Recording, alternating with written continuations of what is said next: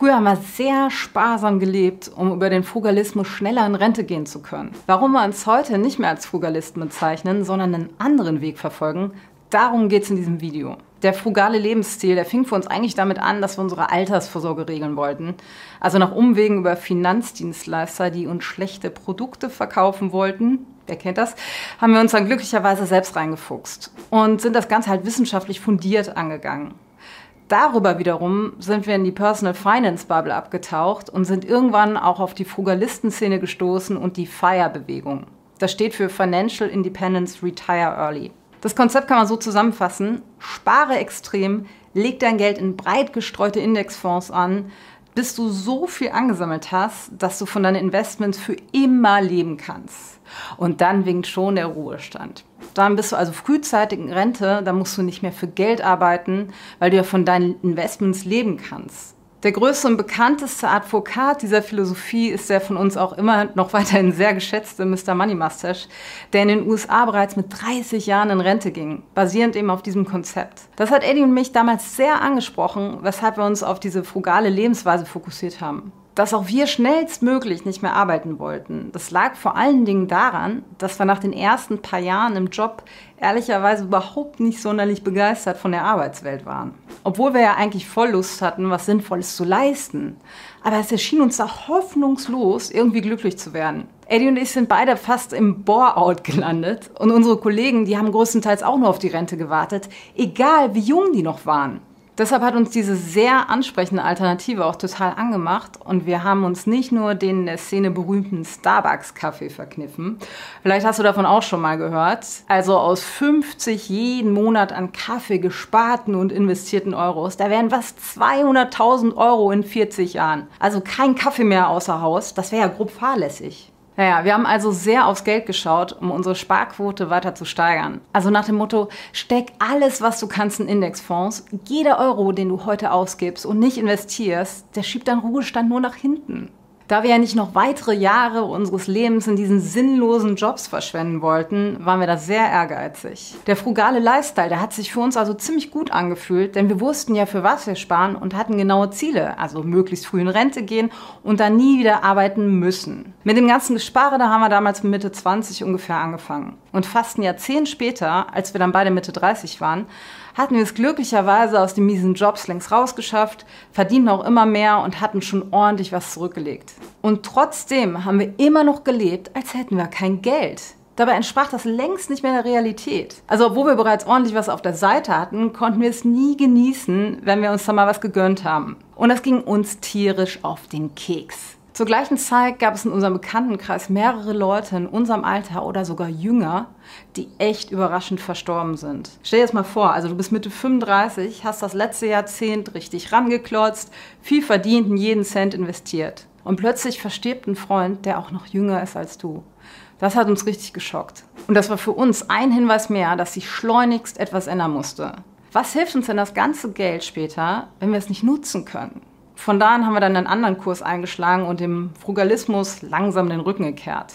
Was uns eins hilfreich war, das hat uns eigentlich nur noch gebremst. Denn hätten wir so weitergemacht wie bisher, dann wären wir massiv über unser Ziel hinausgeschossen. Wir hätten zu viel Zeit mit dem Sparen verbracht und zu wenig damit, das verdiente Geld auch zu genießen. Also war unsere neue Mission, mehr Geld für uns auszugeben und es auch wirklich zu genießen.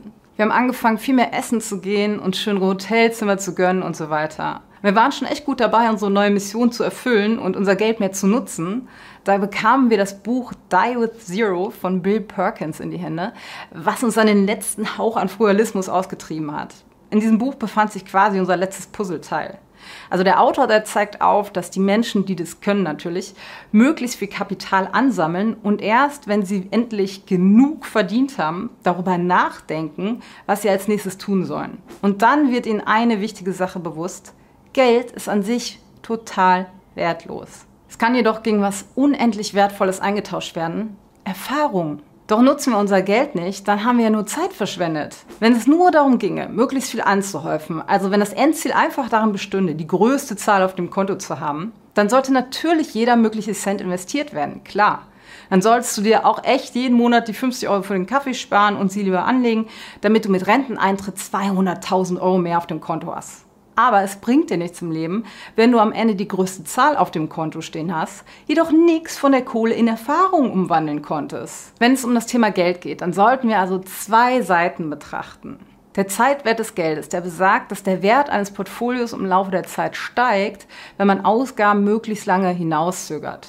Der kann es also zeigen, wie sehr sich der Wert einer Investition zwischen zwei Zeitpunkten bei einer erwarteten jährlichen Rendite verändert. Das Problem ist aber, dass wir hier auf der Erde leider nicht unendlich viel Zeit haben oder noch nicht. Um ein vollständiges Bild der Beziehung zwischen Geld und Zeit zu erhalten, da müssen wir die Gleichung also auch von der anderen Seite aus betrachten. Und da kommt der Geldwert der Zeit ins Spiel. Der zeigt uns nämlich, wie viel Zeit wir noch haben, um unser Geld gegen Erfahrung einzutauschen. Während der Wert unseres Geldes im Laufe der Zeit steigen mag, dann nimmt unsere Fähigkeit, dasselbe Geld gegen Erfahrung einzutauschen, im gleichen Zeitraum ab. Die Herausforderung besteht also darin, zu entscheiden, ob wir jetzt die angesammelten Euros jetzt oder später gegen Erfahrung eintauschen. Und genau diese Erkenntnis, die hat uns die Augen geöffnet. Wir haben erkannt, dass wir bereits genug Geld hatten, um ein nach unseren Vorstellungen gutes Leben zu führen.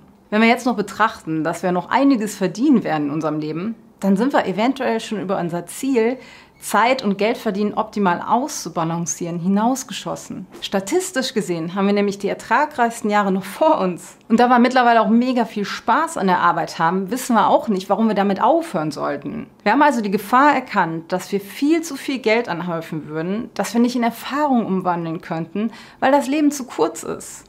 Und Eddie und ich haben daraufhin für uns beschlossen, dass wir nicht wie die meisten Menschen leben wollen. Wir wollen nicht auf Erfahrung verzichten, um sie dann eventuell später irgendwann mal nachzuholen. Wir wollen uns nicht einfach damit trösten, dass wir irgendwas später tun können, was auch immer irgendwas ist. Sich selbst der gegenwärtigen Abenteuer zu berauben, indem man jeden Cent in sein Portfolio steckt, das ist genauso gefährlich wie den letzten Euro für irgendwelchen hedonistischen Quatsch rauszuhauen und am Ende ohne Altersvorsorge dazustehen. Außerdem müssen wir bedenken, dass verschiedene Erfahrungen zu verschiedenen Zeitpunkten in unserem Leben einen unterschiedlichen Wert für uns haben. Das Zeitfenster, in dem wir die meisten Erfahrungen machen können, das ist kürzer, als wir denken. Wir sollten da entsprechend auch handeln. Also ein Backpacking-Urlaub, wo wir in irgendwelchen Hostelzimmern mit acht Betten wohnen, der wird uns als 20-Jährige super tolle Erfahrungen liefern, die wir nie vergessen werden. Außerdem haben wir in diesem Alter auch kaum Verpflichtungen.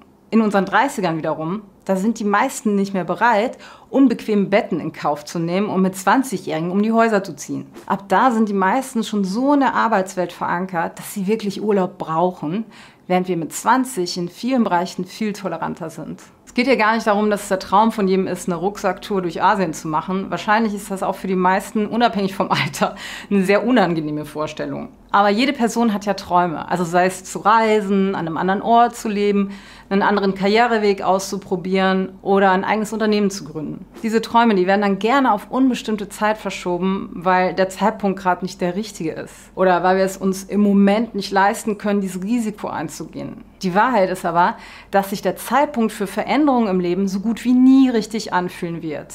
Entweder man entscheidet sich für den Sprung oder man tut es nicht. Aber wenn wir den Traum zu lange aufschieben, dann werden wir feststellen, dass die Gelegenheit an uns vorbeigegangen ist. Das heißt ja immer, wir bereuen das, was wir nicht gemacht haben.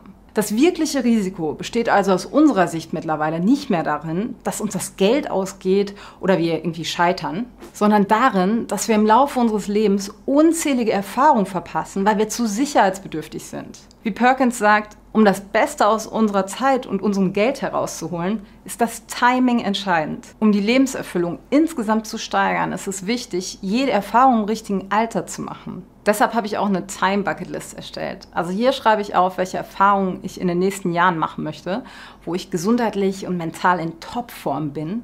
Ja, und was auch durchaus deutlich später im Leben noch gut stattfinden kann. Diese Liste, die ist zum Beispiel der Grund, warum Eddie und ich dieses Jahr direkt nach Japan gehen und diverse Bootsführerscheine machen. Klar, das könnten wir auch hoffentlich noch deutlich später im Leben, aber die Ideen für die nächsten Jahre, die sind so viele, dass wir nichts mehr schieben, sondern jedes Jahr einiges in Angriff nehmen möchten. Um nochmal zum Frugalismus zurückzukommen. Bereuen wir jetzt diese Phase? Sind Frugalismus-Anhänger zu verurteilen, weil sie die Leute auf die falsche Fährte locken?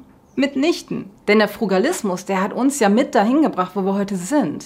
Wir haben gelernt, mit wenig glücklich zu sein und wir wissen heute ziemlich genau, welche Ausgaben uns eben glücklich machen und welche nicht. Aber wir glauben auch, dass es verschiedene Lebensphasen gibt und das, was für uns früher hilfreich war, heute nicht mehr unbedingt so viel nützt. Finanzielle Bildung ist aber aus unserer Sicht weiterhin ein extrem wichtiger Bestandteil unseres aktuellen Lebens.